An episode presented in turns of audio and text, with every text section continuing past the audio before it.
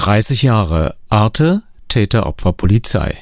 Die Stichworte für Ihre Podcast Schnellorientierung. Los geht's. Medienmagazin Podcast mit Jörg Wagner. 2006, 2002, 2003, 2004. Wer war von der ersten Arte-Stunde an mit dabei? Natürlich Jérôme, der Präsident von Arte France. 2001,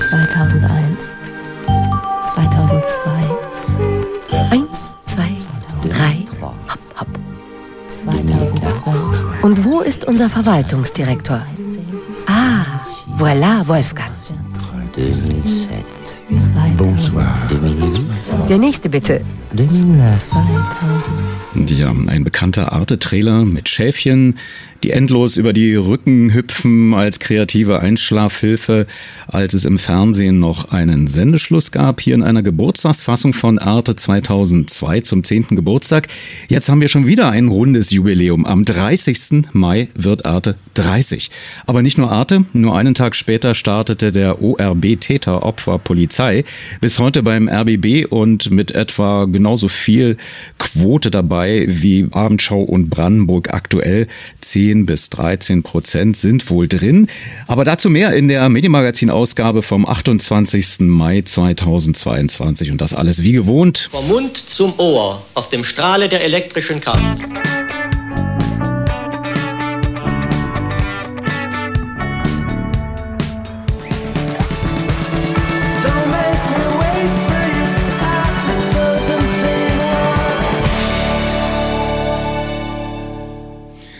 Das hat man nicht alle Tage. Ein Fernsehprogramm, das sich Politiker ausgedacht haben, feiert 30. Geburtstag am 30. Mai 2022.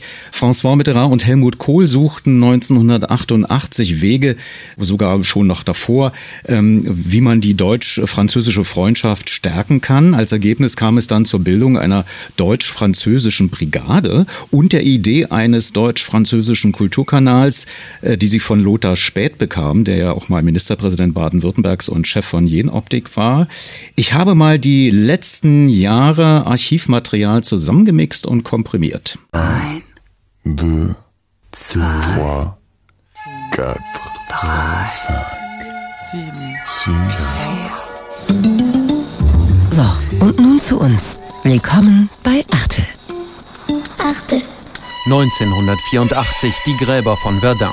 François Mitterrand und Helmut Kohl. Ein Händedruck als Zeichen der Versöhnung. Eine Freundschaft, die gemeinsame Projekte für die Zukunft schmiedet. Dieter Stolte gehörte damals als ZDF-Intendant zum Gründungsteam.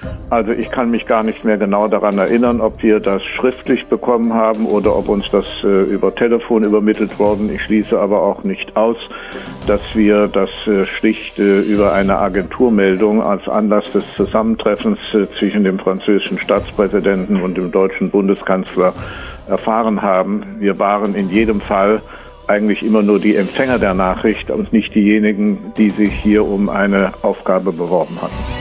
2. Oktober 1990. Deutsche und französische Vertreter unterzeichnen den Gründungsvertrag für einen europäischen Kulturkanal. Arte. Die Ministerpräsidenten der Bundesländer und der französische Kulturminister Lang unterzeichneten den Vertrag, dem sich auch andere europäische Länder anschließen sollen.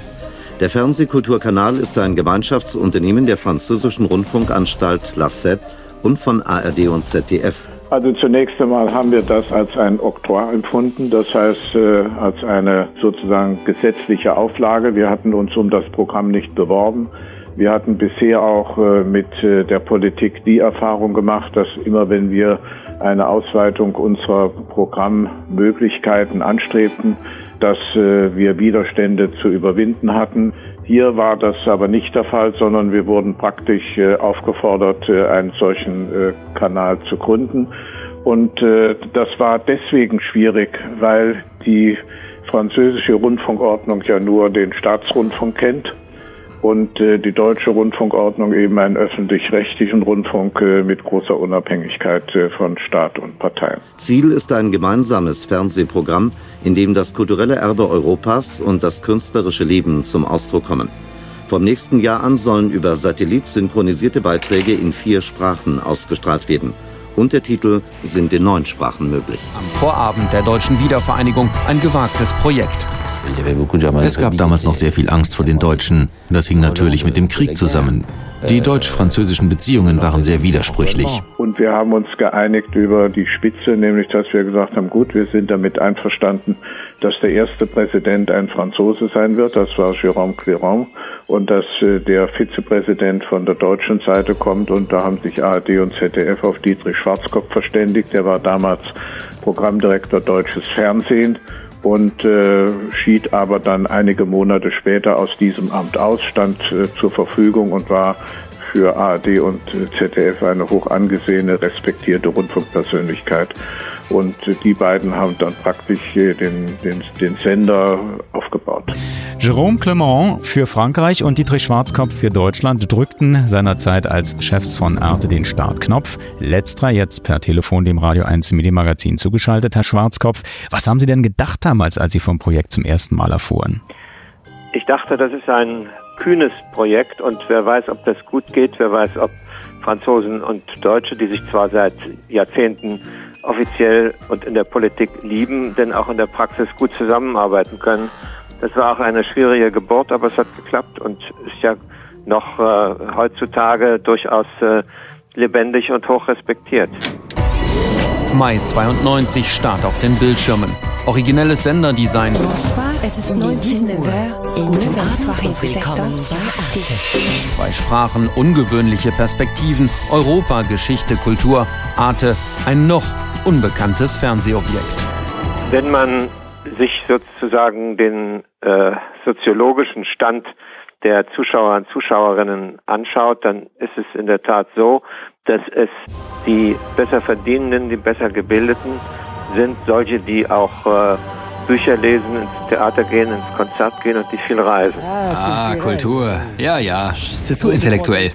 Wie kommt es aber, dass der Ruf besser ist als die Quote, zumindest in Deutschland? Ich glaube, auch in Frankreich ist der Ruf besser als die Quote. Die Quote ist ja in Frankreich zwischen drei und vier Prozent und der Ruf ist äh, schlichthin fabelhaft.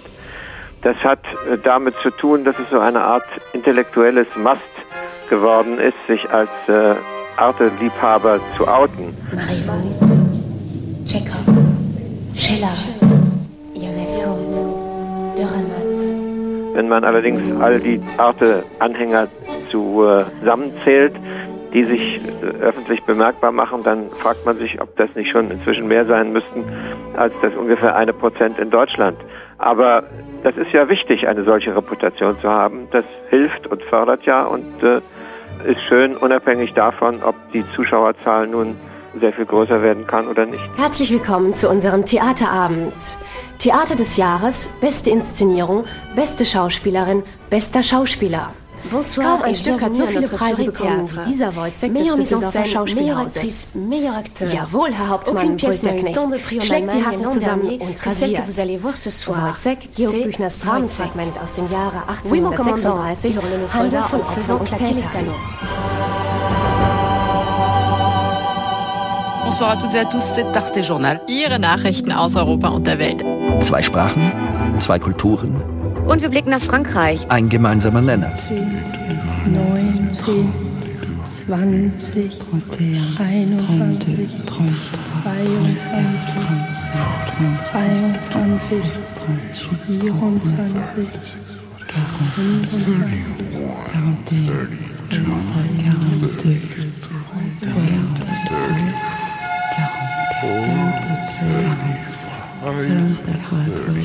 36, 37, 48.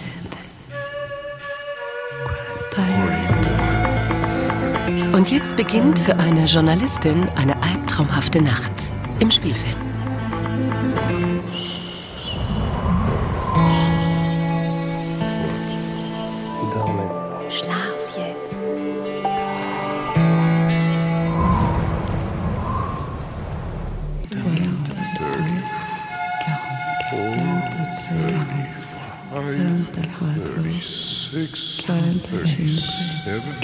Nicht einschlafen, obwohl das genau auch dieses Schäfchen-Trailerchen ist.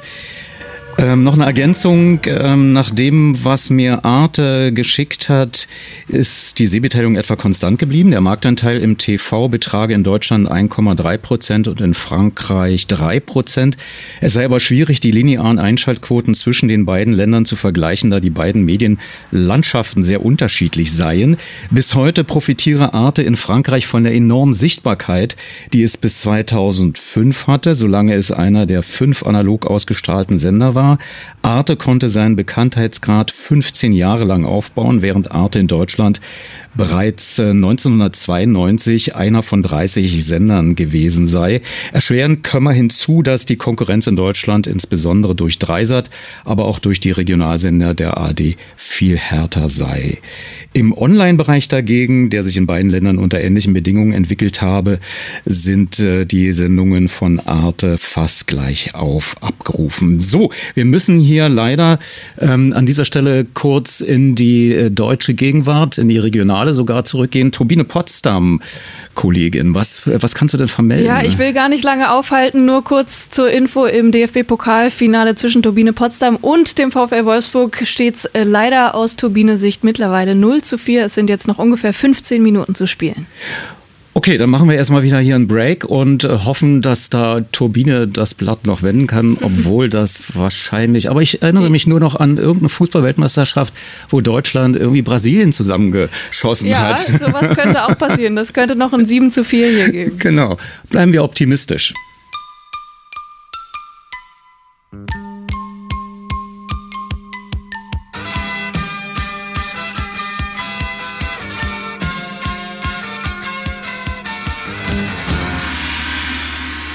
Zum 30. Geburtstag von Arte stellten sich kürzlich die aktuellen Chefs von Arte bei einer Online-Pressekonferenz vor, bei der ich auch eine Frage platzieren konnte an die Senderspitze Bruno Platino und Peter Weber.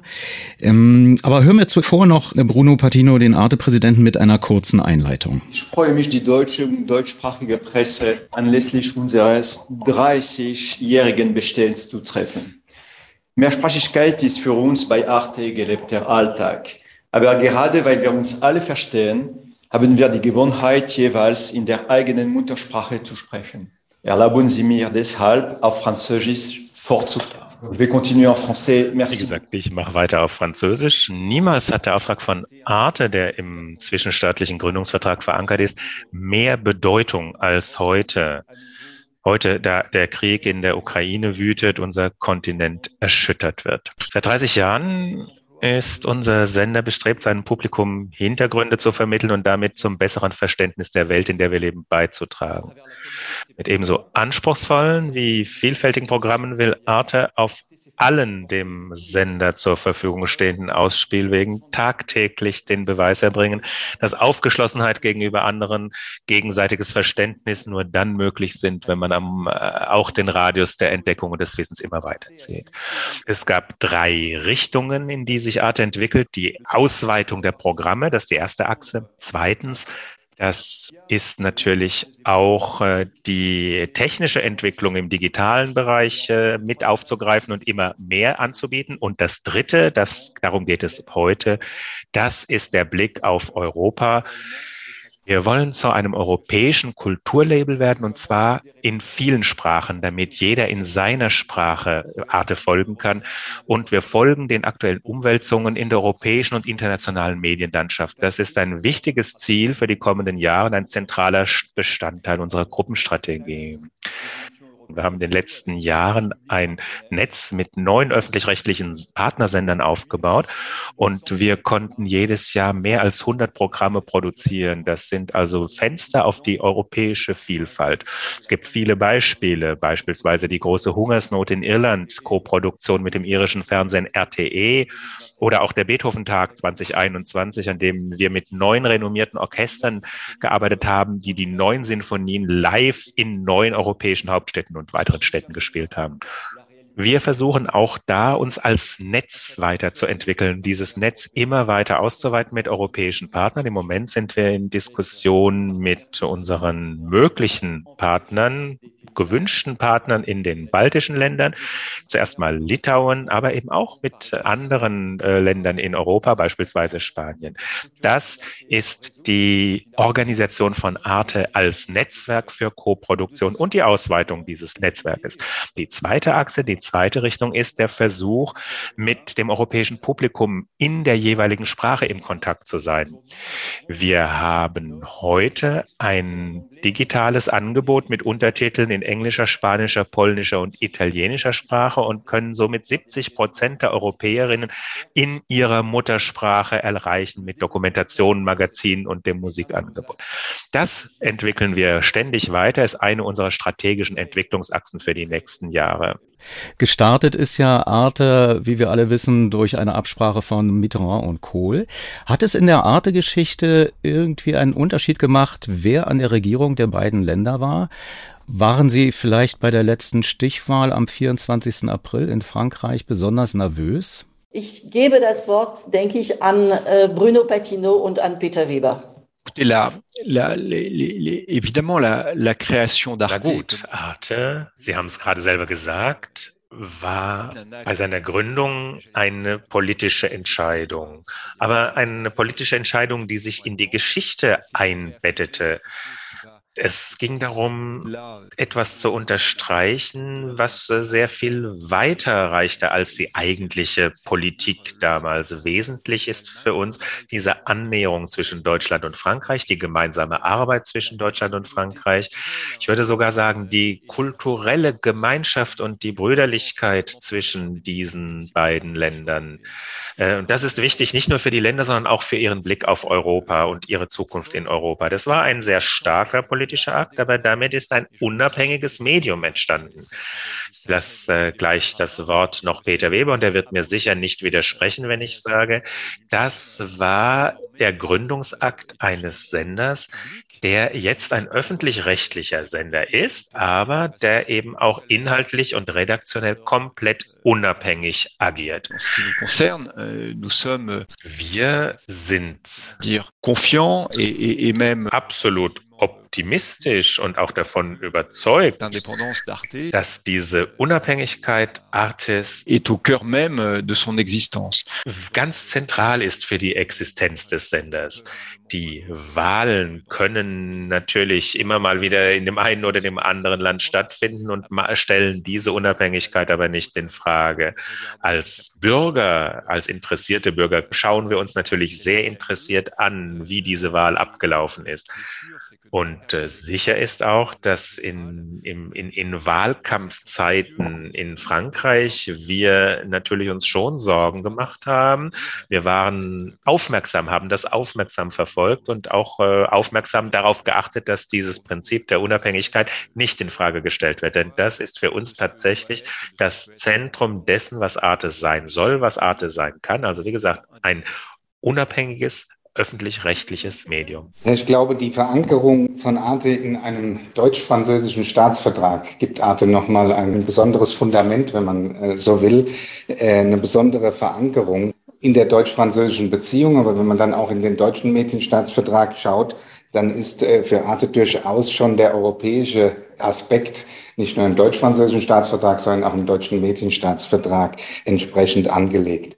Wichtig ist natürlich, Einmal die Unabhängigkeit, äh, die äh, Arte für sich in Anspruch nehmen kann und die auch nicht angefochten ist. Aber daneben äh, eben gehört zur Unabhängigkeit auch eine solide und auskömmliche Finanzierung. Sie ist in Deutschland mit dem Rundfunkbeitrag gesichert und in Frankreich wird die entsprechende Diskussion über die Struktur der Finanzierung des öffentlich-rechtlichen Rundfunks gerade geführt. Aber auch hier sind wir ganz zuversichtlich, dass durch diese deutsch-französische Verankerung den deutsch-französischen Staatsvertrag, den äh, gerade in diesen Zeiten, äh, aber auch äh, vorher niemand in Frage stellt, äh, hier das entsprechende Fundament gelegt ist, damit Arte zuverlässig jetzt seinen Auftrag erfüllen kann und auch die entsprechenden Angebote in Europa ausbauen kann.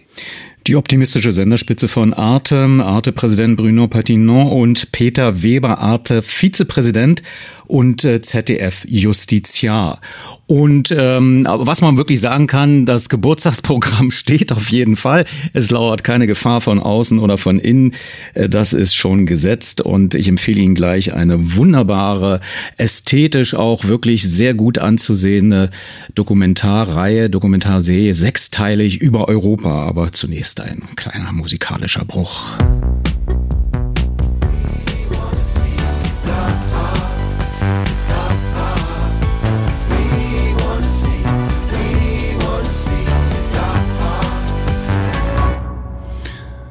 Bruch ist eigentlich ein viel zu hässliches Wort für diese Musik eben von, ähm, die von einem dunklen Herzen gehandelt haben soll. Ähm, erhellen wir wieder unser Gemüt und vielleicht ähm, auch äh, rückblickenderweise Klaus Grimm hat zum Beispiel gerade getwittert, anfangs musste man Arte in den Programmheften noch im unteren Bereich suchen.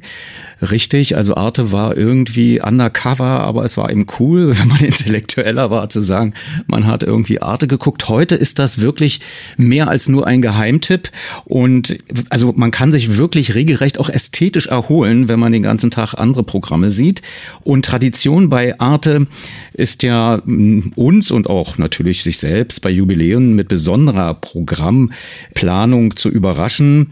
Wie gesagt, ich kann Ihnen aus dem Jubiläumsprogramm einen Doku Sechsteiler wärmstens empfehlen. Europa, Kontinent im Umbruch. Das ist das Ergebnis einer zweijährigen Recherche zu den drängendsten europäischen Fragen. Ein Team von sechs renommierten europäischen Regisseurinnen und Regisseuren hat das Projekt trotz Corona gestemmt. Mit dem Projektleiter konnte ich sprechen. Er stellt sich auch gleich selbst vor. Europa am Wendepunkt. Unser Kontinent steht vor den größten Herausforderungen seit dem Zweiten Weltkrieg. Vieles steht auf dem Spiel für ein vereintes und demokratisches Europa. Also mein Name ist Andreas Pichler. Ich bin ursprünglich aus Italien, habe aber lange auch in Berlin gelebt und gearbeitet und ich war der Showrunner, wie man das heutzutage nennt, der Serie. Also ich habe den kreativen Prozess geleitet in erster Linie und habe dann auch bei einer Episode Regie geführt. Ich finde es schwierig, einem Deutschen die Schönheit der Digitalisierung zu erklären, weil sie ihre Vorteile nie wirklich erlebt haben.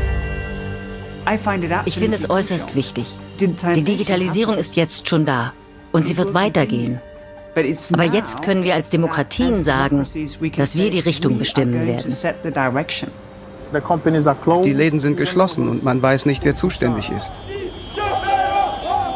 Wir sind keine Sklaven, wir sind Arbeiter. Europa muss jetzt aus dieser Sandwich-Situation zwischen den USA und China herauskommen, um nicht womöglich zu einer digitalen Kolonie zu werden. Wie wir die drängenden Fragen heute angehen, entscheidet über die Zukunft der kommenden Generationen.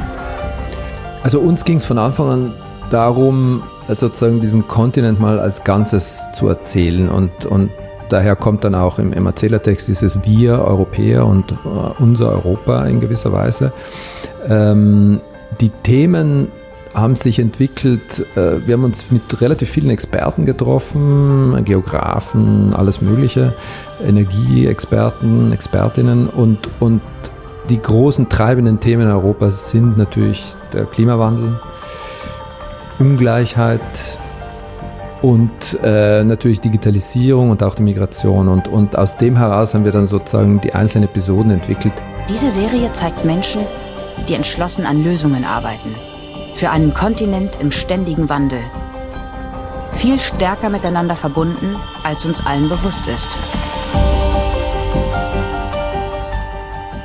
Ihr dramaturgisches Prinzip ist, wenn ich das mal so von außen beurteilen darf, nicht nur eine Bestandsaufnahme zu machen, die Probleme aufzuzeigen, sondern auch irgendwie dann produktiv zu begleiten. Also ein Beispiel aus der dritten Folge, wo gesagt wird, also mit dieser Transportleistung, die wachsen wird, ob das das Flugwesen ist, ob das die Straße ist, werden wir es nicht hinkriegen, die Klimaprozesse unter Kontrolle zu haben und haben dann die Schweiz als Vorbild dargestellt, also als, als Möglichkeit, ohne jetzt äh, weder eine Fluglinie noch irgendeinen Lkw-Fahrer damit äh, zu denunzieren als der Böse. Also sie haben kein Schwarz-Weiß-Schema, aber sie haben in der Fairness dennoch gesagt, das wird wahrscheinlich die Lösung sein.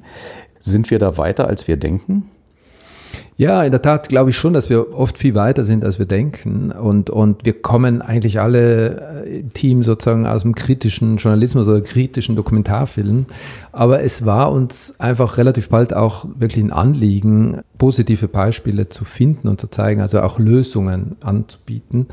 Vermehrt wahrscheinlich nochmal durch die Pandemie. Es war so ein allgemeiner dunkle Zeit, äh, negative und, und, und in, in, glaube in der Zeit ist das noch mehr gereift, sozusagen dieser Wunsch.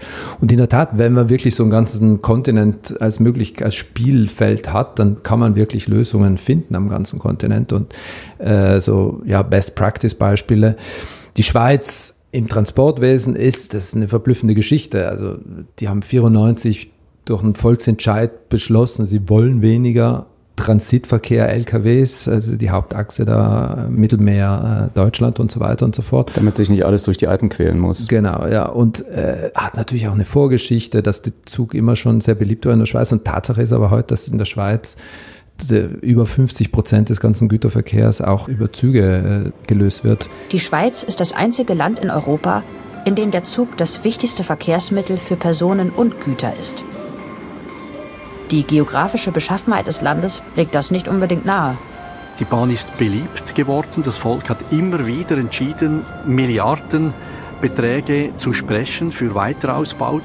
Und somit ist die Bahnverkehr sowohl für Personenverkehr wie auch für den Güterverkehr in der Wirtschaft vollständig integriert.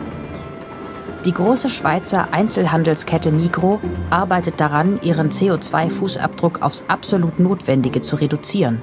Deshalb werden nahezu alle Lieferungen über Züge abgewickelt. Miro ist die größte private Arbeitgeberin in der Schweiz. Fast 100.000 äh, Mitarbeiterinnen und Mitarbeiter sind bei uns beschäftigt. Wir gehören den Menschen. Circa zwei Millionen Menschen in der Schweiz sind unsere Eigentümer. Wir sind eine Genossenschaft. Für uns ist es wichtig, die Logistik effizient zu gestalten und nachhaltig. Deshalb arbeiten wir nach dem Prinzip Schienenverkehr vor Straßenverkehr. Die Luftfrachttransporte sind absolut marginal bei uns. Höchstens ein Prozent der Ware wird geflogen.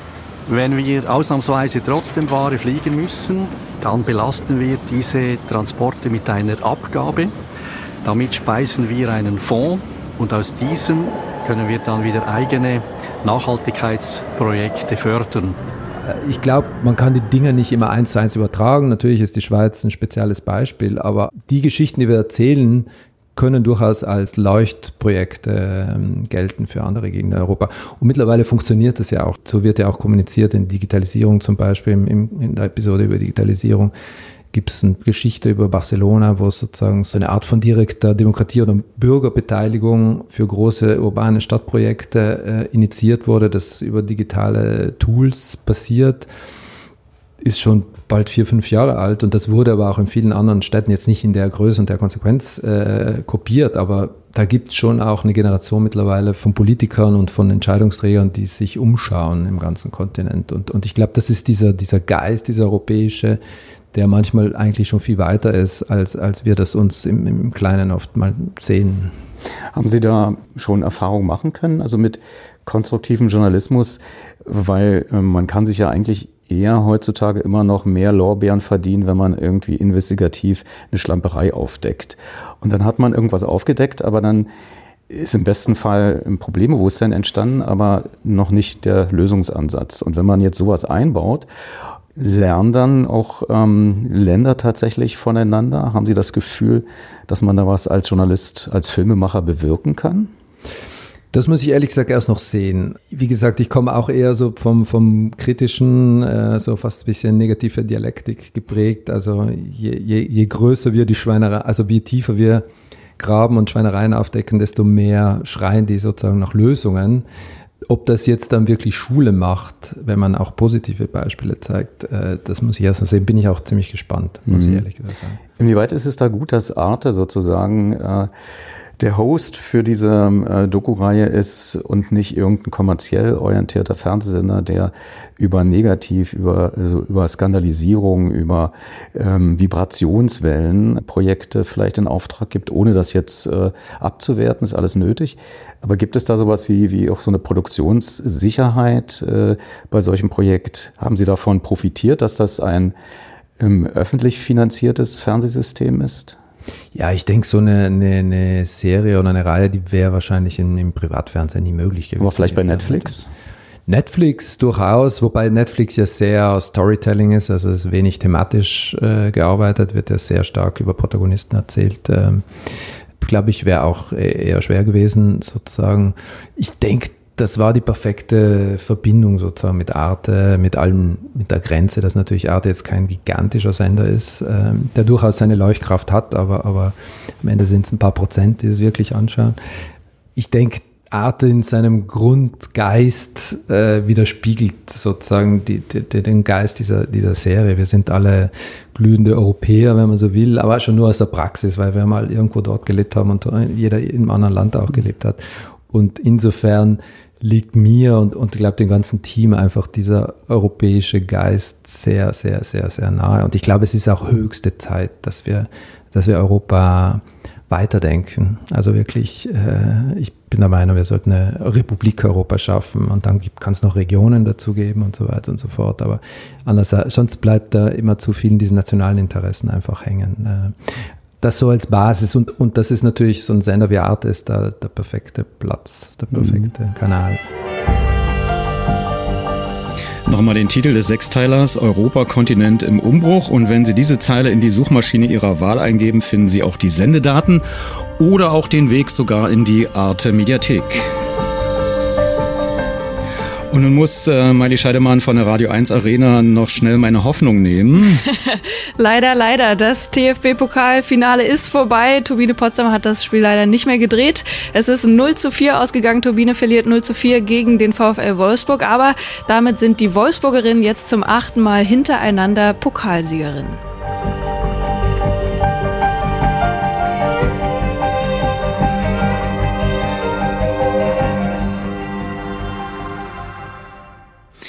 Ja, soweit also 30 Jahre Arte, aber ich hatte Ihnen ja am Anfang der Sendung gesagt, da ist noch jemand 30 geworden.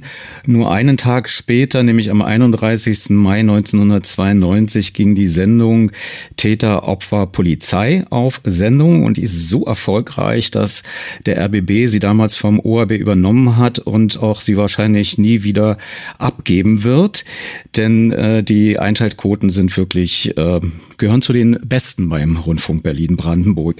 Aber wie es so ist, ich wollte eigentlich den Präsentator Uwe Madel hier in das Studio bitten, aber da wird tatsächlich an der neuesten Ausgabe gefeilt.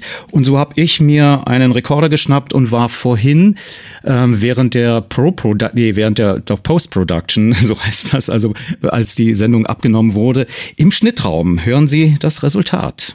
Grüße von Manfred gibt es auch keine mehr. Die kommen diesmal vom Richter. Ja, der verurteilt Lilo zu einem Jahr und acht Monaten Haft auf Bewährung wegen Rechtsbeugung und zu einer Geldauflage in Höhe von 3.600 Euro. Und natürlich Wir sind jetzt hier gerade im Schnittraum im Fernsehhaus des RBB in Potsdam. Ich sehe einmal auf dem Bildschirm Uwe Madel, die neueste Ausgabe von Täter, Opfer, Polizei moderieren und der steht auch noch leibhaftig neben mir. Uwe, wann habt ihr das aufgezeichnet?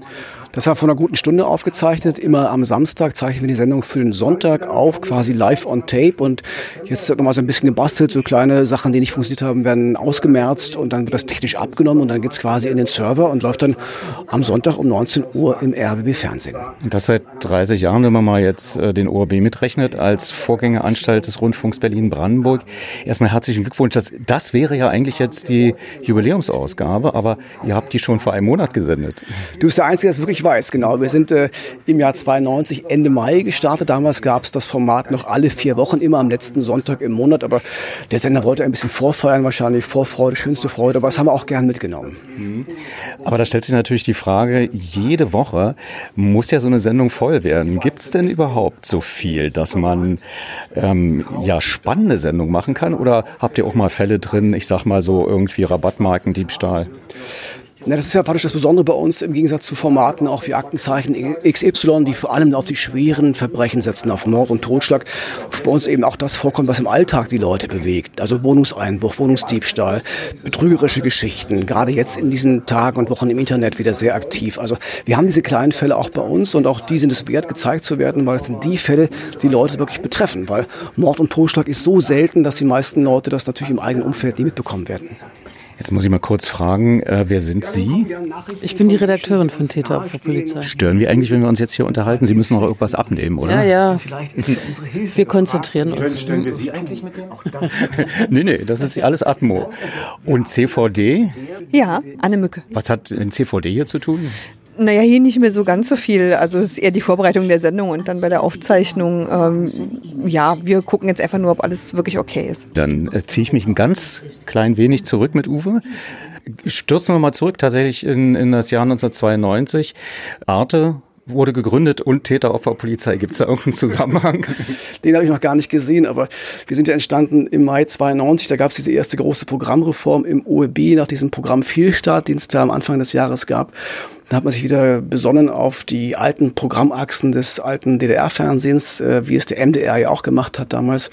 Und mit Kripo Live, die haben doch also ein ähnliches Format aufgelegt, ne? Ja, Kripo Live gab es dann auch schon etwas länger, das ist schon im alten DFF entstanden, aber äh, wichtig war damals, das war der Hintergrund auch für das Entstehen der Sendung, es gab ähm, eine neue Angst vor Verbrechen im Osten. Die im Ostdeutschen Rundfunk Brandenburg entstanden als Format, äh, weil es gab viele neue Phänomene, die es so im Osten nicht gab. Also Banküberfall gab es im Osten einfach nicht. Es gibt den alten Witz, weil man so lange aufs Fluchtauto warten musste. Den hast du auch gemacht in der ersten Sendung, die können wir uns mal anhören.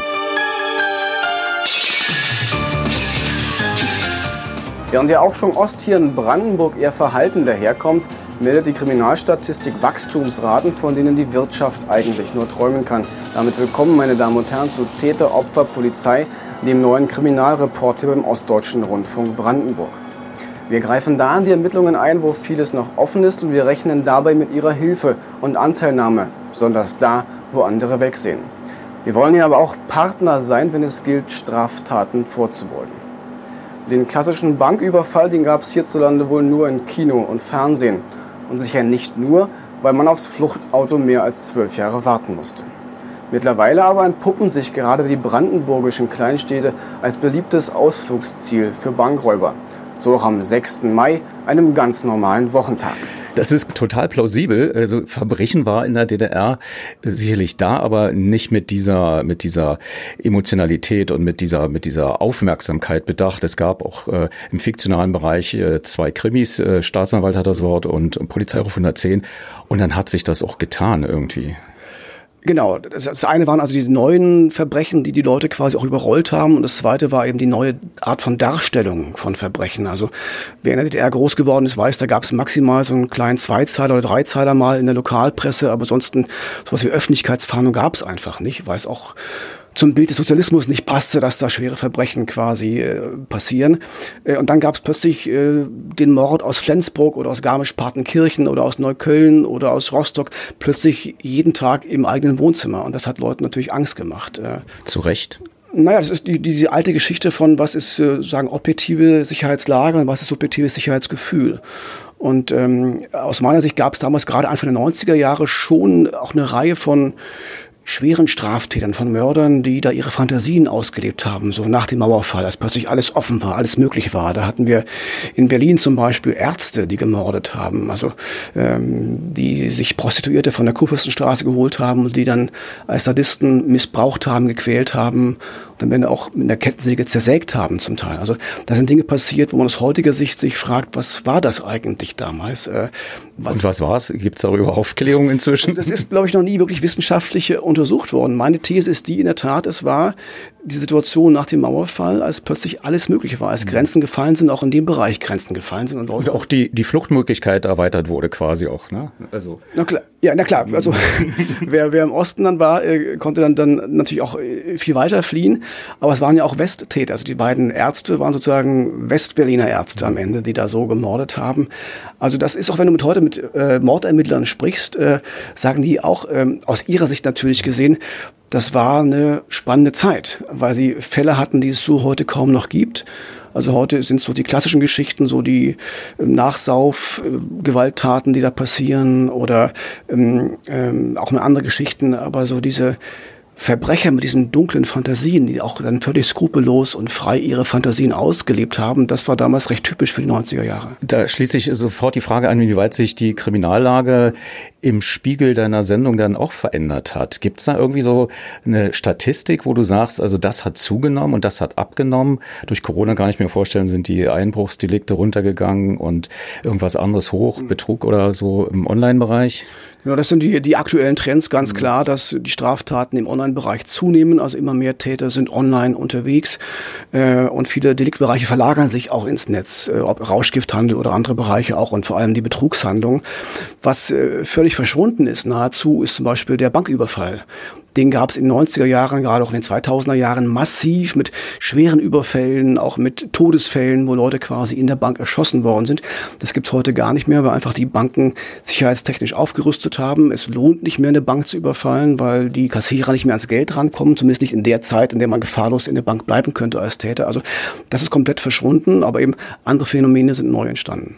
Hat das auch ein bisschen was damit zu tun, dass ihr also seit 30 Jahren ja Aufklärungsarbeit macht, dass also bestimmte Verbrechen so bekannt sind in der Bevölkerung, dass man da keine Chance hat als Verbrecher? Hast du quasi selber sowas wie ein Erfolgserlebnis mit solch einer Sendung? Also das wünschen wir uns natürlich, dass, dass Leute das annehmen, weil das sind ja die beiden Pole bei uns in der Sendung, die Bitte um Aufklärung, also um Hinweise zu Verbrechen, aber auch das Aufklären vor Maschen von Tätern. Und äh, wenn das so wäre, dass wir eine Straftatenart ausgelöscht hätten durch die Sendung, wäre das toll, aber ist natürlich nicht so. Aber es gibt immer wieder Fälle, auch gerade im Bereich der Enkelbetrugsgeschichten, wo Leute dann hinterher gesagt haben, die sich vorbildlich verhalten haben, die gesagt haben, pass mal auf, ich falle nicht drauf rein, ich rufe die Polizei an nach diesem komischen Anruf die gesagt haben hinterher, das haben wir bei euch in der Sendung gesehen. Und da haben wir uns dann richtig verhalten, haben gewusst, was zu tun ist. Also das ist schon etwas, wo man auch stolz ist dann ähm, im Verlaufe der Jahre auch, wenn man sehen kann, den auf der einen Seite hilft, Verbrechen aufzuklären und gleichzeitig auch äh, Leuten hilft, sich zu schützen. Nun gibt es ja auch das Phänomen in anderen Bundesländern, in anderen ähm, Medienanstalten, dieses Genre, was jetzt als True Crime bezeichnet wird, massiv hochzufahren, auch im Podcast-Bereich. Auch ihr habt ähm, einen Podcast oder sogar zwei? Nee, wir haben einen Podcast. Ähm, was ist das andere? Und das andere ist quasi der Versuch, Podcast ins lineare Fernsehen zu hieven. Äh, wir versuchen das. Ich bin nicht der allergrößte Fan davon, ehrlicherweise, weil ich glaube, gerade um diese Sendezeit, 21 Uhr, wollen Leute lieber gut gemachte Reportagen sehen und nicht zwei Menschen zuschauen, die sich quasi quasi in Podcast-Art und Weise jetzt einen Fall erzählen. Das ist vielleicht eher was für die späte Schiene, aber auf diesen Podcast im, im normalen Podcast-Bereich, äh, auf allen Plattformen bin ich, bin ich sehr stolz, weil der wird gern gehört und wir versuchen das auf eine sehr seriöse Art zu machen, auch ohne jetzt auf Effekte zu setzen und ohne da jetzt irgendwie vordergründig äh, äh, Gewaltfantasien anzusprechen, sondern äh, das seriös nachzuerzählen, wie so ein Fall passiert ist und wie die Polizei ihn klären konnte und das wird von den Hörern auch so honoriert. Das sind die Reaktionen, die ich erfahre. Für mich ist das ein Phänomen, äh, weil einerseits seit Jahrzehnten gefühlt der fiktionale Kriminalfall sehr stark äh, Aufmerksamkeit erfährt, dann diese realen Kriminalfälle. Ist das ein Zeichen dafür, dass sich unser normales Leben eher langweilig anfühlt. Also dass, dass dieses Gefälle, da ist viel Kriminalität, hier ist eigentlich Langeweile, die Ursache ist für die Beliebtheit oder woher kommt diese Attraktivität beim Verbrechen zuzuschauen, beziehungsweise bei der Aufklärung? Ich glaube, am Ende ist es eine Frage der Emotionen, weil wir Menschen, wir lieben Emotionen. In der Liebe sind es die positiven, die guten Emotionen, die uns ansprechen. Und ähm, im Crime-Bereich sind es natürlich eher negative Emotionen, Angst, Unsicherheit, ähm, aber auch das Gefühl der Erleichterung, wenn etwas gut ausging am Ende.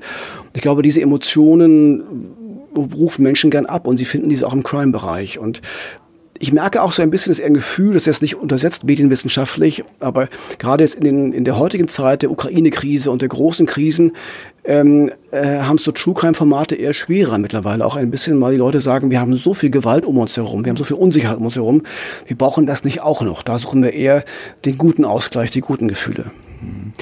Dann äh, machen wir aber trotzdem neugierig auf die Sendung Sonntagabend 19 Uhr. Was wird thematisch von dir diesmal abgebildet? Also wir haben eine Reihe von spannenden Fällen. Mich hat äh, sehr fasziniert ein, ein, ein, die Fahndung nach einem Serienräuber, der 28 äh, Supermärkte überfallen hat in Berlin und Brandenburg und das über sechs Jahre hinweg über 60.000 Euro erbeutet und dann plötzlich Schluss machte. Und alle fragen sich, was ist da passiert? Mhm. Warum hat er Schluss gemacht?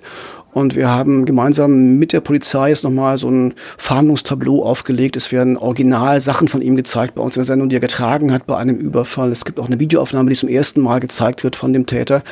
Und die Ermittler hoffen jetzt, dass dieser Mann doch noch gefunden werden kann.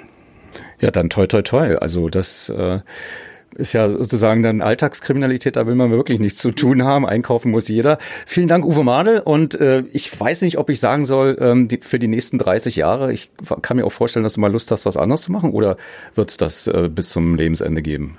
Na, die nächsten 30 Jahre werde ich wahrscheinlich nicht mehr durchhalten, aber mir macht das ehrlicherweise, das klingt bei dem Format natürlich ein bisschen komisch, aber mir macht das mhm. Spaß, mhm. weil es hat eine gewisse Relevanz, was wir tun. Wir können etwas bewegen, etwas erreichen. Und wenn du einmal erlebt hast, wie du mit deiner Arbeit hast helfen können, wie du Opfern oder Angehörigen von Opfern hast helfen können, Gewissheit zu haben, was ist mit dem Menschen passiert, der da vielleicht umgebracht worden ist, der da vermisst wurde, äh, dann geht das so tief rein, das ist etwas, was bleibt was auch die Polizei zu schätzen weiß. Als Ehrenkommissar hat man dich ja inzwischen aufgenommen.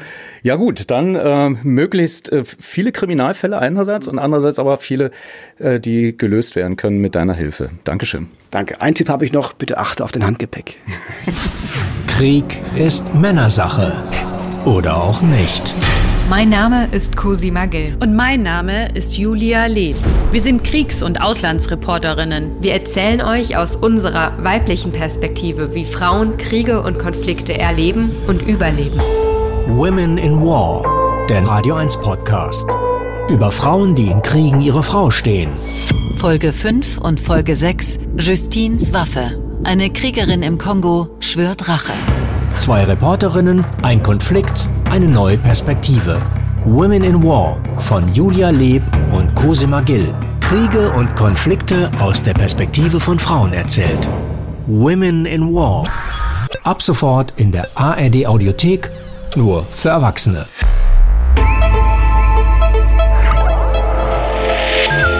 Medienmagazin Podcast. Bonustrack. Im Podcast Bonustrack jetzt zurück zu Arte.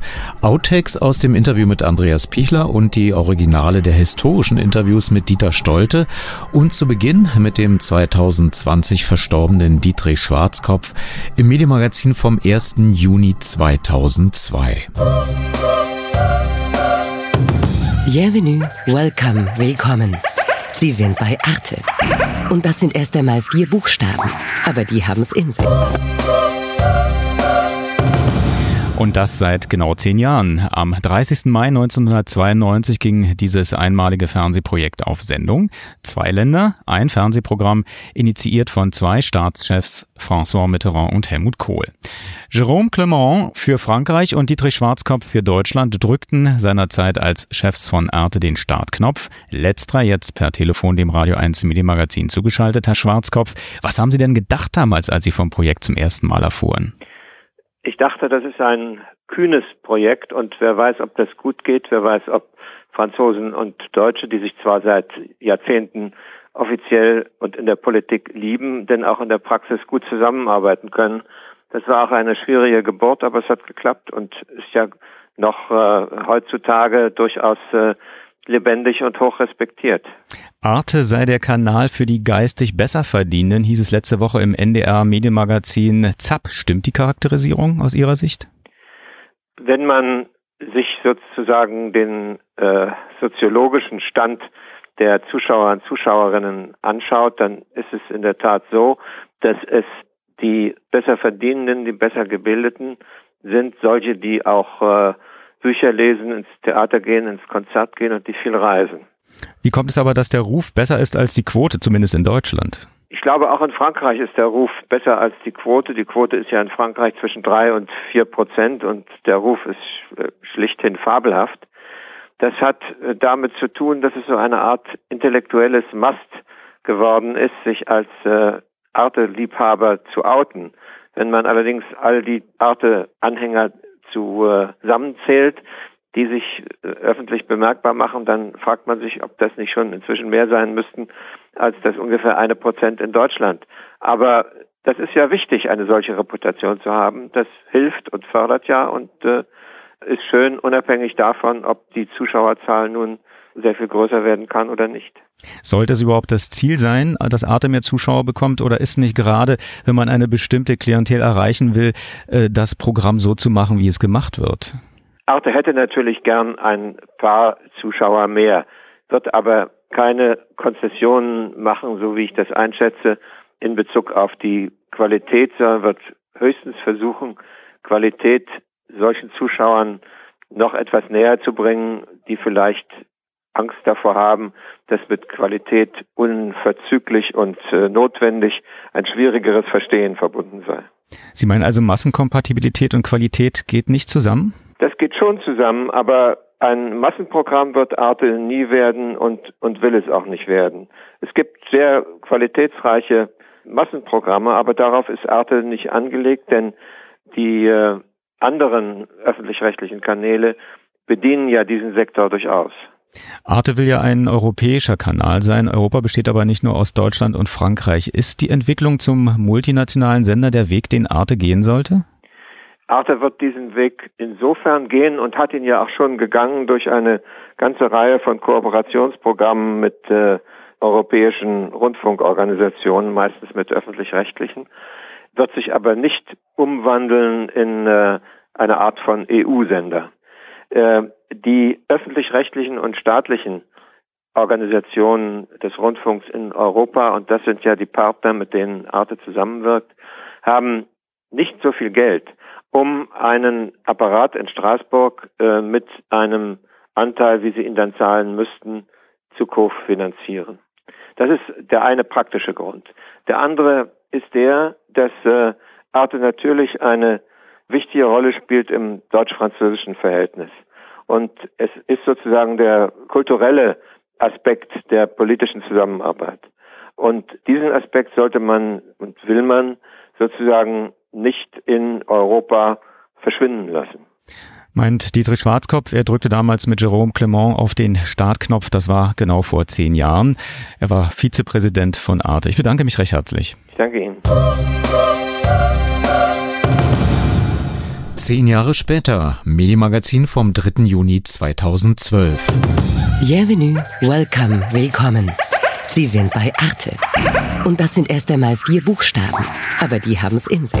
Vor 20 Jahren, am 30. Mai 1992, begann Arte mit dem Sendebetrieb nach anderthalb Jahren Vorbereitungszeit.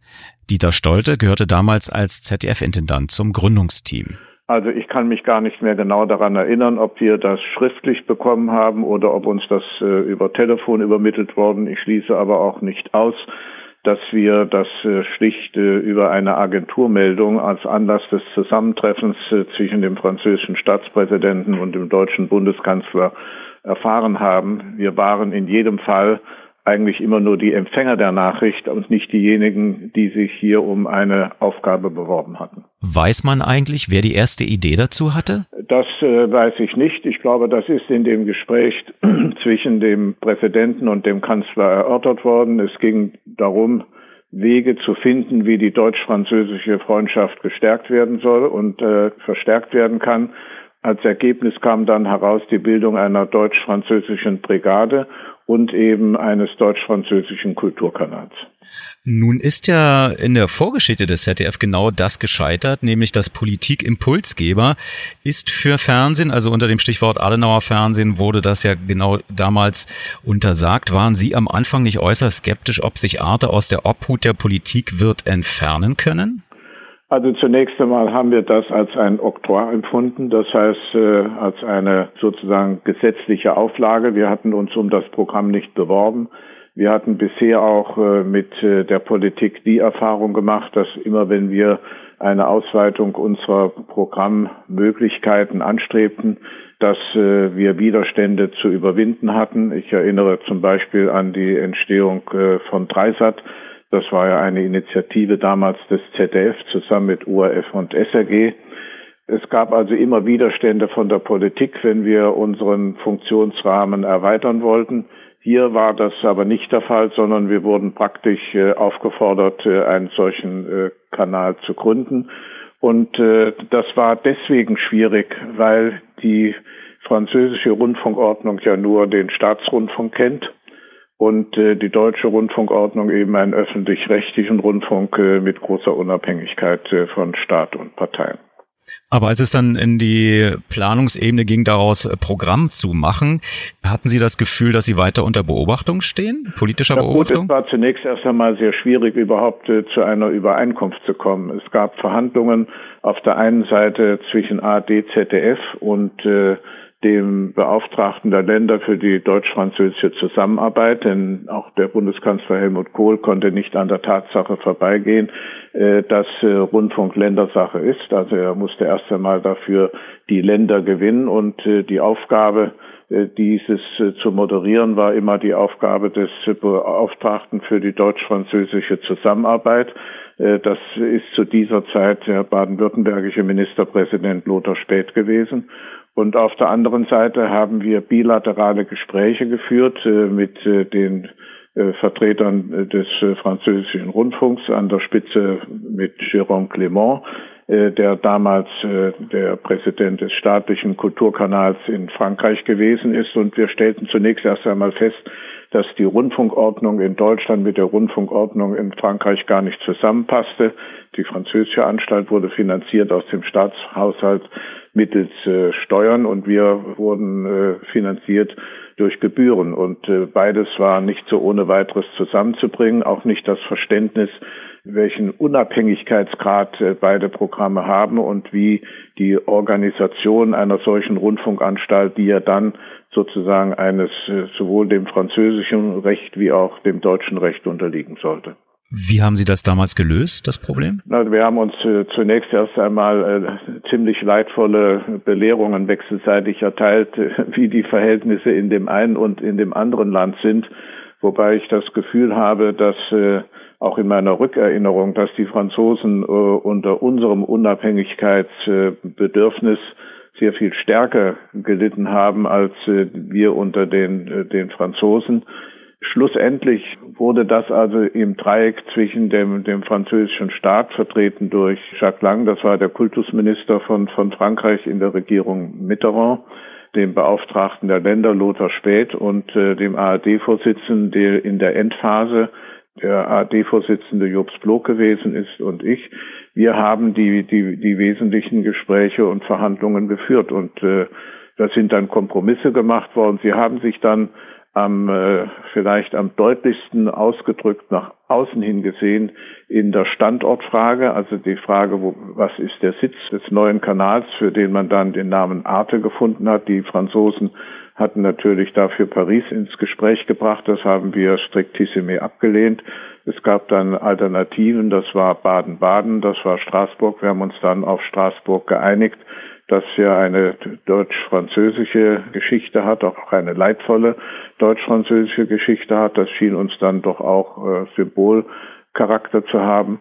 Und wir haben uns geeinigt über die Spitze, nämlich dass wir gesagt haben, gut, wir sind damit einverstanden, dass der erste Präsident ein Franzose sein wird, das war Jérôme Cléron, und dass äh, der Vizepräsident von der deutschen Seite kommt. Und da haben sich ARD und ZDF auf Dietrich Schwarzkopf verständigt. Der war damals Programmdirektor Deutsches Fernsehen und äh, schied aber dann einige Monate später aus diesem Amt aus, stand äh, zur Verfügung und war für ARD und äh, ZDF eine hoch angesehene, respektierte Rundfunkpersönlichkeit.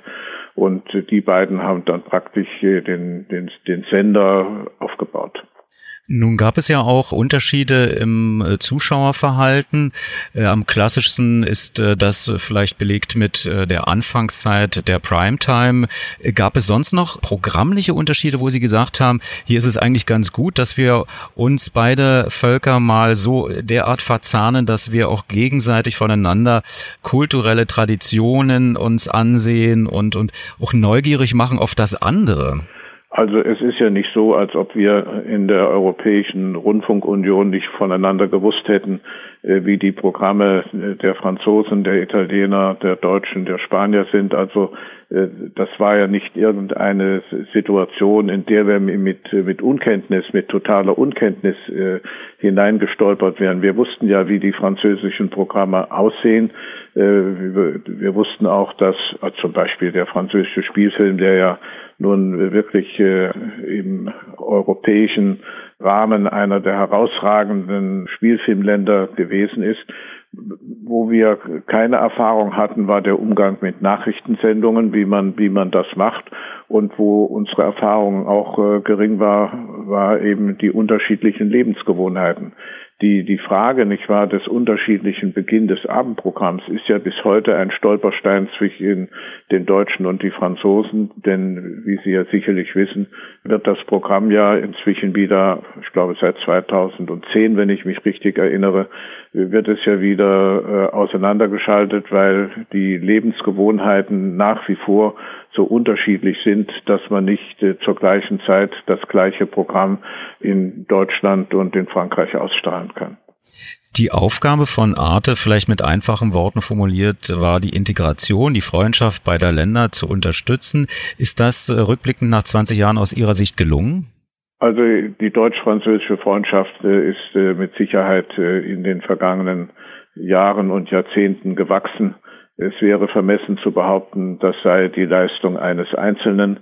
Da hat Arte sicherlich seinen Beitrag geleistet. Es hat äh, Schwellenängste überwunden. Es hat neugierig gemacht auf das jeweilige Leben des, des anderen Volkes, auch auf äh, bestimmte unterschiedliche Sitten und Gewohnheiten und kulturelle Traditionen. Aber das, äh, man kann nicht sagen, äh, das sei nun eine ausschließliche Leistung äh, von Arte gewesen.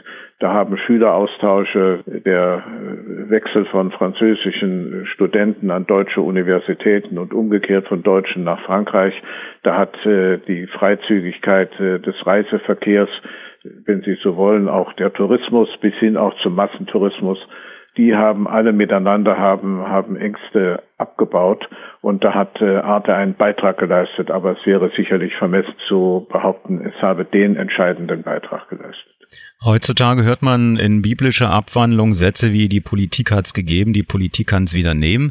Also es geht um Planspiele, die Beitragsstabilität äh, zu sichern, zu gewährleisten, Dreisat, die digitalen Kulturprogramme von AD und ZDF auf den Prüfstand zu stellen und auch darüber nachzudenken, ob man Arte da nicht irgendwie mit einbeziehen kann.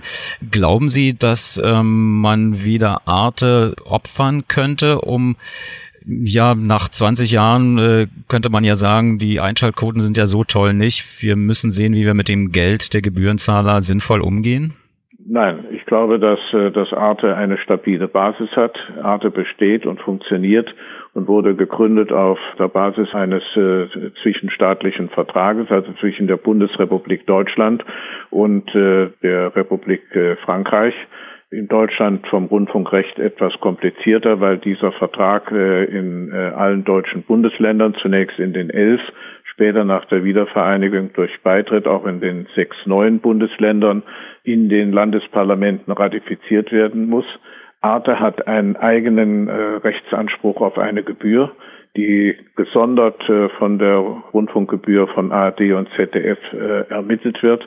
Also ich bin äh, da hundertprozentig, mir hundertprozentig sicher, dass äh, das Arte eine stabile Zukunft äh, hat.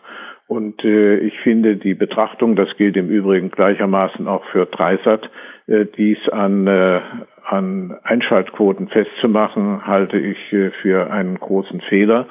Wenn ich mal mein eigenes Zuschauerverhalten auch mit zugrunde legen kann, an vielen Abenden in der Woche oder im, im, Monat finde ich eigentlich sowohl bei Arte wie bei Dreisat, auch bei Phoenix, also bei den, wenn Sie so wollen, Spartenprogrammen oder Nischenprogrammen, finde ich äh, eigentlich ein besonderes Angebot, das mich interessiert.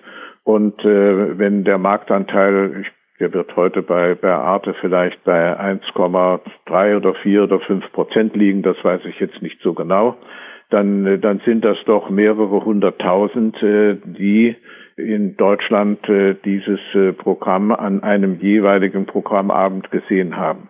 Und es gilt bei Arte so wie bei den anderen deutschen Programmen ganz genauso. Findet ein interessanter Spielfilm statt, ist die Einschaltung groß, wird eine Oper übertragen und ein Konzert, dann äh, ist die Einschalt klein. Also ich halte es für einen großen Fehler, alle Betrachtungen über die Leistungsfähigkeit des Rundfunks und äh, seine Bedeutung für die Gesellschaft und seine Zukunftsfähigkeit davon abhängig zu machen, nicht wahr, ob die Einschaltungen sehr hoch gewesen sind. Wenn man es nur nach Einschaltungen messen wollte, dann wissen wir, dann brauchen wir nur Fußballspiele zu übertragen. Auch die Bundesliga gehört dazu, selbst wenn sie mal schlecht läuft. Und es gehören Spielfilme dazu und was weiß ich, Quizshows.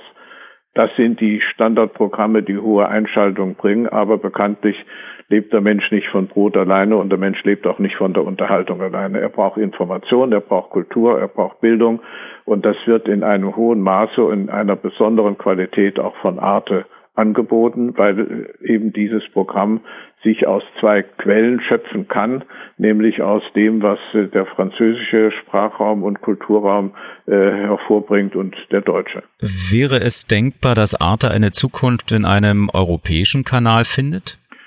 Das würde zunächst einmal bedeuten, dass, äh, dass der Vertrag, der zwischenstaatliche Vertrag zwischen Frankreich und Deutschland geändert werden müsste. Das ist nicht einfach äh, nach einem sozusagen Programmwillen zu organisieren.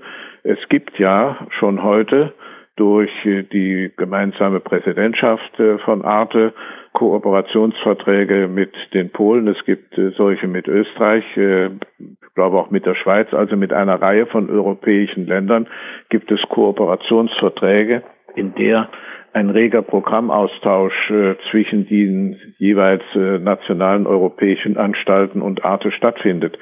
Ich äh, glaube nicht, dass es sinnvoll wäre, den deutsch-französischen Kulturkanal nunmehr in sozusagen den in eine, die Vision äh, eines großen europäischen Kulturkanals aufgehen zu lassen. Wir haben den europäischen Nachrichtenkanal, den haben wir ja, das gibt es. Aber äh, ich äh, finde, dass es die, die besondere Beziehung auch beider Länder, das muss ich jetzt auch äh, im Blick auf äh, die eigentlichen Gründerväter dieses Kanals, also Mitterrand und Kohl, sagen.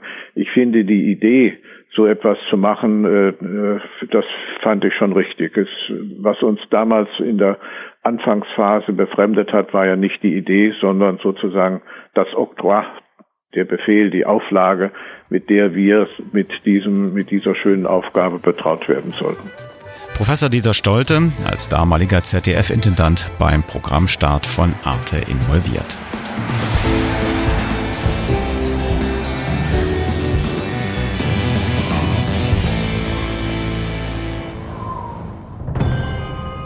Und damit zu den Outtakes aus dem Gespräch mit Showrunner Andreas Pichler zur Doku-Serie Europa, Kontinent im Umbruch. Ja, es war in der Tat ein ziemlich komplexes Projekt, aber wir hatten ein Team von vier Autoren, Regisseurinnen, die von Anfang an sozusagen die Themen entwickelt hat und auch aus vier Ländern. Aus vier verschiedenen Ländern. Können Sie die kurz Kollege Pierre-Olivier François aus Frankreich, allerdings auch mit halbdeutschen Background äh, Nina Pascalidou aus Griechenland, die aber auch viel im Westbalkan unterwegs ist. Dann war noch Roland Terron, der ist auch aus Frankreich, aber ein Spezialist für Flugaufnahmen. Es war immer schon klar, dass wir im Projekt auch viel Flugaufnahmen verwenden wollen.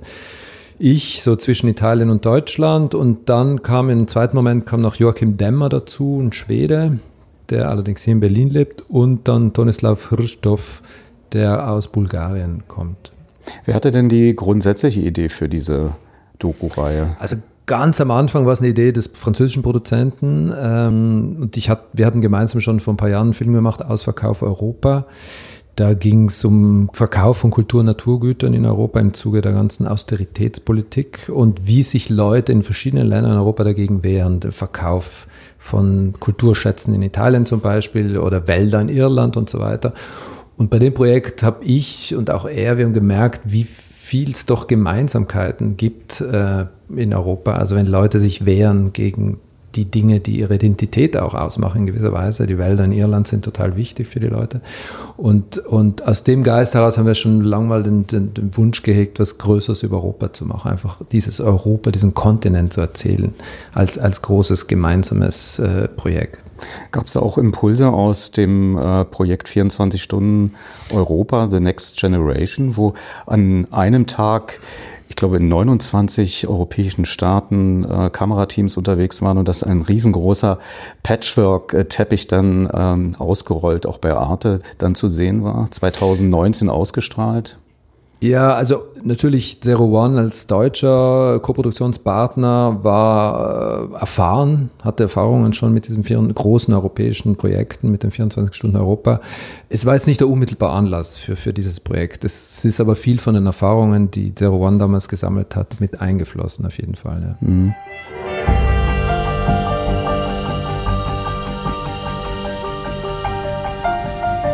Die Pandemie war der Katalysator und hat den Druck natürlich auch auf Europa ausgeübt und dann musste man auch neu denken. Inwieweit hat das Ihre Dreharbeiten, Ihr Projekt beeinflusst? Ja, wir waren wirklich sozusagen mit den Treatments, mit den, mit den schriftlichen Ideen für die Episoden fertig, als die Pandemie äh, losging. Und wir haben diese ganze Phase so als, als Stresstest gesehen für unsere Themen in gewisser Weise und, und ja, im Prinzip haben sich eigentlich die Schwachpunkte oder die, die wirklichen Bruchlinien in Europa eigentlich nochmal verstärkt, wenn man so will. Ähm, die Ungleichheiten, die Abhängigkeit von anderen Ländern, äh, die Digitalisierung als Thema zum Beispiel. Und, und eigentlich war es dann eher eine große Aufgabe, wie können wir überhaupt noch arbeiten? Jeder saß zu Hause und wir haben dann viel mit Leuten vor Ort äh, recherchiert, also aus der Ferne. Und das war dann eher so eine große logistische Herausforderung, am Ende dann wirklich die Dreharbeiten, sobald wieder die Grenzen aufgingen, äh, überhaupt loslegen zu können.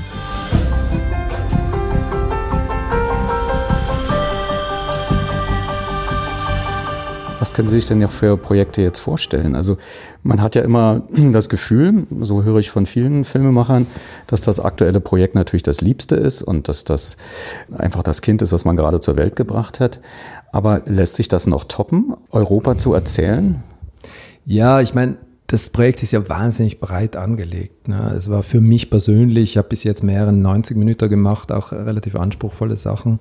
Aber das war für mich jetzt schon so an der Grenze von dem, was, was, was überhaupt noch so zum Manager überhaupt noch im, im Griff zu haben, weil es einfach sechs Riesenthemen sind, die da verhandelt werden und, und auch in sehr komplexe Weise von oben mit Protagonisten, mit Daten, Visualisierungen und so weiter und so fort. Ich glaube, das nächste Projekt, was ich mache, wird wieder das sehr spezifisch sein, wird so eine Geschichte sein. Also man kann ja sozusagen aus einer Geschichte als Parabel für eine große Geschichte äh, dramaturgisch denken oder eben umgekehrt in dem Fall, dass man sagt, man, man schaut auf das große Ganze und sucht sich dann einzelne Geschichten raus. Also in, der, in der Breite kann man das, glaube ich, nicht toppen. Ne? Aber vielleicht in der Nachhaltigkeit, dass Sie nach fünf Jahren auf dieselben Protagonisten gucken, auf dieselben Themen gucken und sehen, wie hat sich das weiterentwickelt? Hat sich das möglicherweise, ähm, ich sage mal, auch in Rauch aufgelöst, dass, ähm, wir wollen es nicht hoffen, ähm, nochmal eine Pandemie so stark zuschlägt, dass man, also dass die Natur uns zwingt, ganz andere Lösungen zu finden. Aber um nochmal auf Ihre, weil Sie auch sagten, Sie haben Visualisierung eingesetzt, Sie haben jemand, der Drohnen fliegen kann, eingesetzt. Nun ist ja auch die Geschichte des Dokumentarfilms auch immer sehr stark an die Technik gekoppelt. Man probiert viel aus. Was haben Sie denn jetzt als besondere Herausforderung empfunden? Wie haben Sie sich praktisch mit diesen äh, Techniken, die es ja gibt, äh, vertraut gemacht?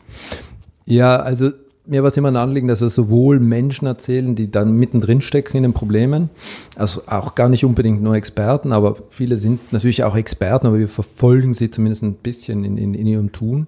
Und dann ging es immer darum, auch das einen großen Überblick zu geben, den Kontext. So. Und das passiert einerseits durch Luftaufnahmen, Drohnen und, und, und Hubschrauberaufnahmen. Das ist jetzt nichts Neues in dem Sinne. Ich, es gibt ja schon seit Jahren äh, Filme von oben über alles Mögliche und so weiter und so fort.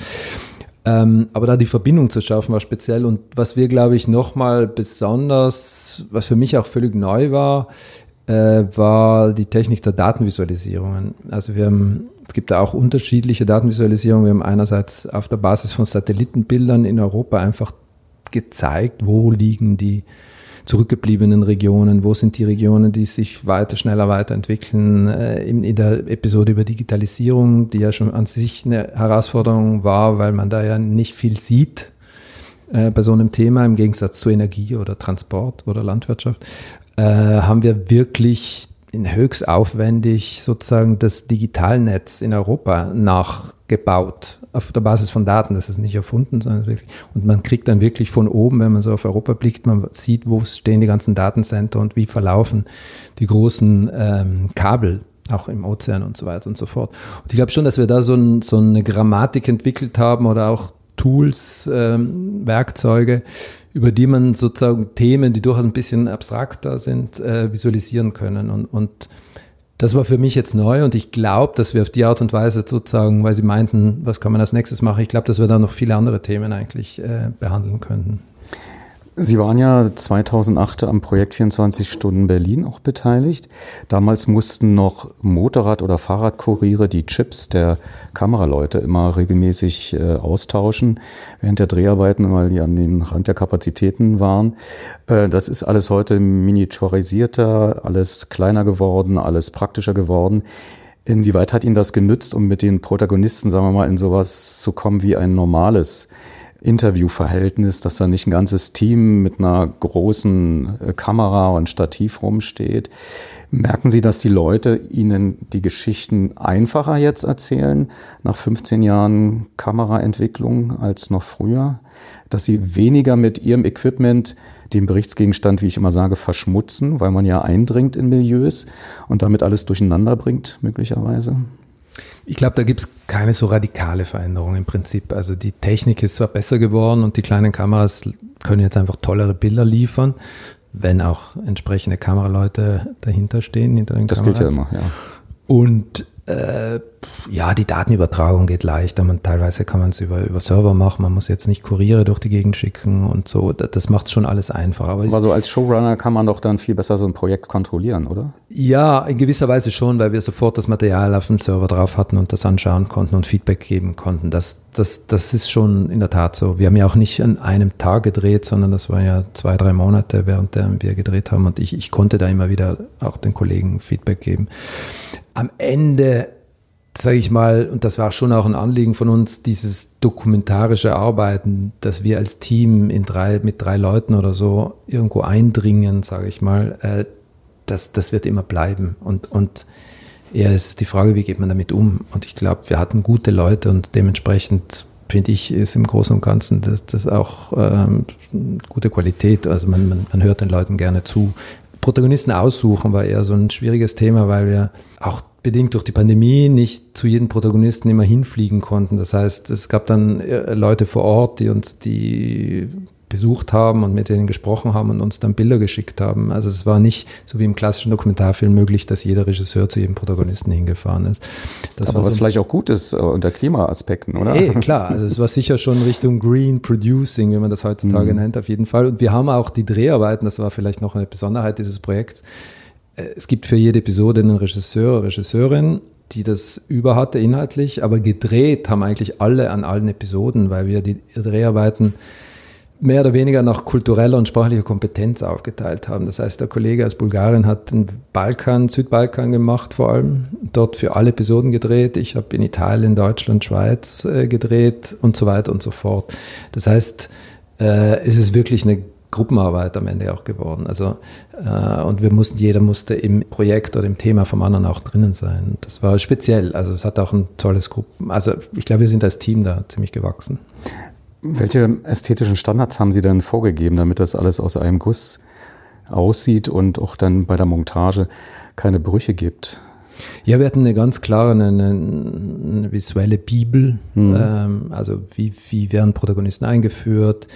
Ähm, wann verwenden wir Stativ, wann verwenden wir, äh, verwenden wir Handkamera? Wir haben relativ viel mit Handkamera gedreht, gerade als Kontrast zu diesem, sage ich mal, Hochglanz von oben Bildern, ähm, damit es da ein bisschen rougher, einfach näher dran. Reportagiger. Ja, hm? ich würde eher sagen Dokumentarfilm. also man spürt die Leute einfach hm. mehr. Ich glaube, um das geht's. Was haben Sie da für ein Equipment benutzt? Nennen Sie das kurz? Das sind alles ähm, äh, Full-Frame-Kameras, also Sony Venice, also schon High-End-Zeug, mhm. äh, was wir da verwendet haben. Ich habe das mit Michael Schneppert, äh, der auch bei 24 Stunden Europa Film gedreht hat, ähm, mit dem da schon so eine Grammatik entwickelt, eine visuelle und auch so einen Anspruch einfach an, an, die ganzen Teams. Es waren, am Ende waren es gar nicht so viele Teams, weil die Kamerateams waren drei oder vier, die dann zirkuliert sind. Manchmal noch lokale Teams. Äh, das war eher so ein bisschen eine Herausforderung. England zum Beispiel durften wir nicht einreisen oder waren, da waren noch lange Quarantänezeiten zum Beispiel und da hat dann ein Team vor Ort gedreht und die dann immer so einzubinden, wie das genau gedreht werden soll, das war die große Herausforderung wann setzen wir eine Drohne ein, wann wird mit Drohne auch gedreht und so. Das war alles mehr oder weniger vorgeschrieben. Aber Sie haben, ich sage mal, auch klassische Talking Heads gehabt, die man irgendwie vor eine Kulisse stellt und dann erzählen die was. Warum haben Sie sich dagegen entschieden, das Filmteam mit einzubeziehen, als diejenigen, die quasi Reporter sind und auch ähm, sichtbar sein könnten äh, als Rechercheteam vor Ort? Ja, das war eigentlich nie also wir wussten, dass wir eine Erzählerebene haben werden, die sozusagen durchaus manchmal persönlich wird, gerade in der Art des Lesens. Wir haben auch relativ junge Stimmen, sowohl im Französischen wie im Deutschen. Aber es war jetzt nie die Idee, dass man das Machen der Serie selber mit thematisiert. So, ähm, ich glaube, dazu waren wir dann doch zu versuchen, doch ein objektives Bild zu geben von dem, was wir, was wir da vorfinden. Also sind die Presenter nicht mehr modern vielleicht? Na doch, die sind sehr modern, aber ich glaube, wir, wir sind alle zu sehr Dokumentarfilmer, um sozusagen so ein klassisches Fernseh, sage ich mal, Stil da, da, da mit reinzubringen. Also es, es gibt ja ähnliche Serien in England oder in den USA, wo dann wirklich ein Moderator durch die Gegend läuft, äh, ein Anchorman, wie es dort heißt. Das wollten wir irgendwie vermeiden. Ich glaube, das ist einfach nur eine Geschmacksfrage am Ende mhm. des Tages. Ja. Wenn Sie jetzt aus Ihren sechs Folgen etwas herauspicken könnten, vielleicht auch aus jeder Folge irgendetwas und dann so eine Art, so wie so eine All-Star-Band oder ein Best-of bauen könnten. Welche Länder in Europa sind denn bei welcher Thematik ganz weit vorne? Also wenn Sie jetzt eine, so, ein, so, ein, so ein Vorbild Europa bauen könnten, wen würden Sie da sehen und ähm, wie sieht man es im Film? Ich glaube, es sind, es sind nicht unbedingt immer Länder, sondern es eher Projekte. Also es war ja unser Anliegen, da nicht Länder zu vergleichen, sondern eher, wo sind die eben schwächeren Gegenden, die wie die entwickelt dann gegen, wo sind tolle Projekte und wo ist Großindustrie versus kleine Orte und so weiter und so fort. Also insofern würde ich es gar nicht mal unbedingt so auf Länderebene machen, diesen Vergleich oder best of. Ich meine natürlich, jetzt wenn man Energie hernimmt, ist so ein Land wie Dänemark, über das wir da erzählen, ist natürlich in gewisser Weise beispielhaft, weil es sozusagen wirklich mit voller Kraft das, was jetzt die jetzige Regierung, Bundesregierung gerne machen möchte, eigentlich schon vor zehn Jahren begonnen hat. Also wirklich voll mhm. in, in erneuerbare Energien investieren mit allen Kräften vor Ort. Äh, vor allem bei ihnen ist vor allem Windkraft. Kleines Land, das darauf, dessen Politik immer darauf basiert, auf Kompromiss und da ist einfach so ein Konsens geschaffen worden in der Gesellschaft, dass das wichtig ist, dass es gut ist und dass es machbar ist, so in gewisser Weise, so ein positiver Input. Ähm, wir können so weiterleben wie bisher, aber wir können es auch grün machen, so ein bisschen. Und Energiepolitik wird natürlich ziemlich stark national bestimmt, deswegen ist es dort schon auch so eine nationale Angelegenheit. Aber wir haben auch ein tolles Projekt, das wir, über das wir erzählen in der Ukraine, äh, wo in, Tscherno, in der Nähe von Tschernobyl äh, Solaranlagen entstehen, damit die Leute ihre Energie selber verwalten können, so, so als krasses Gegenbeispiel. Ähm, Aber Stichwort Ukraine, da sieht es ja jetzt eher so aus, als ob da Sonnenenergie nicht das Hauptproblem ist, oder? Nee, nee, klar. Wie kriegen klar, Sie das, das rein in diese Serie noch? In diese ja, Reihe? wir haben es, wir haben's, es wird so, es wird erzählt, dass das gedreht wurde sozusagen ein halbes Jahr vor dem Konflikt und unser Protagonist von dort, der André, der hat uns dann nochmal ein Video geschickt von ihm und seinem Ingenieur, der die Solaranlagen gebaut haben, die beide im Krieg sind und sagt, wir arbeiten daran, dass wir es nach dem Krieg gleich weitermachen können mit, mit bei ihm geht es viel um Demokratisierung der Energie auch. So, das, so in dem Sinne ist es besonders wichtig, dieses Solarprojekt. Ähm, und dass sie da weitermachen werden. Also natürlich gehen wir jetzt nicht darauf ein, wie jetzt im Detail die Situation im Moment ist, aber zumindest sehen wir unsere Protagonisten im, in der Gegenwart. Beim Thema Digitalisierung fällt mir jetzt absehen von so einzelnen wirklichen tollen Projekten in verschiedensten Teilen Europas, von denen wir erzählen, in Barcelona oder auch in Irland und so weiter. Aber wahrscheinlich das Land, das, das am weitesten ist in Europa diesbezüglich, ist, ist Estland. ist ja durchaus bekannt, also Leuten, die sich mit dem Thema beschäftigen. Eben, das und, ist ja das Problem. Es ist äh, Insidern bekannt, aber. Aber nicht drüber hinaus, genau. Ja. Und, und das Tolle, was für mich persönlich, ich habe das selber gedreht, auch in Estland, war einfach zu sehen, wie tief das einfach schon verwurzelt ist dort. Da ist die Digitalisierung nicht mehr irgendwas, sondern die ist einfach Alltag. Und, und auch diese ganzen Themen wie, wie, wie Datensicherheit und so weiter und so fort, dafür gibt es alles Lösungen. Also die, die Esten haben das alles schon gemacht. Wir müssen uns das nur mal genauer anschauen. So. Da hoffe ich wirklich, dass mhm. so ein Film auch, auch sozusagen da was transportieren kann. Ja, genau. Landwirtschaft äh, finde ich einen grandiosen Film, ist vielleicht im Moment nicht gerade das aktuellste Thema, aber, aber der zeigt wirklich auf, wohin die Entwicklung gehen könnte. Sprich, dass vielleicht in 10, 20 Jahren die Masse an Lebensmitteln in Laboren produziert wird. Also, und damit im Prinzip den Druck wegnimmt, dass die Landwirtschaft, die ist für fast 15 Prozent der, der Treibhausgase äh, verantwortlich, einfach weg, äh, reduziert wird das Leuchtturmprojekt dort sind dann im Prinzip ist so ein irische, also es ist auch kein nationales Projekt, aber ein Teil von Irland, in De Buren, so eine spezielle Landschaft. Da werden sozusagen europäische Subventionsmittel dazu verwendet, damit die Bauern möglichst ökologisch Landwirtschaft betreiben und dadurch die Artenvielfalt wieder erhöht haben in der ganzen Landschaft und hoch, hochwertiges Zeug produzieren. Also das wäre für mich so ein Leuchtturmprojekt.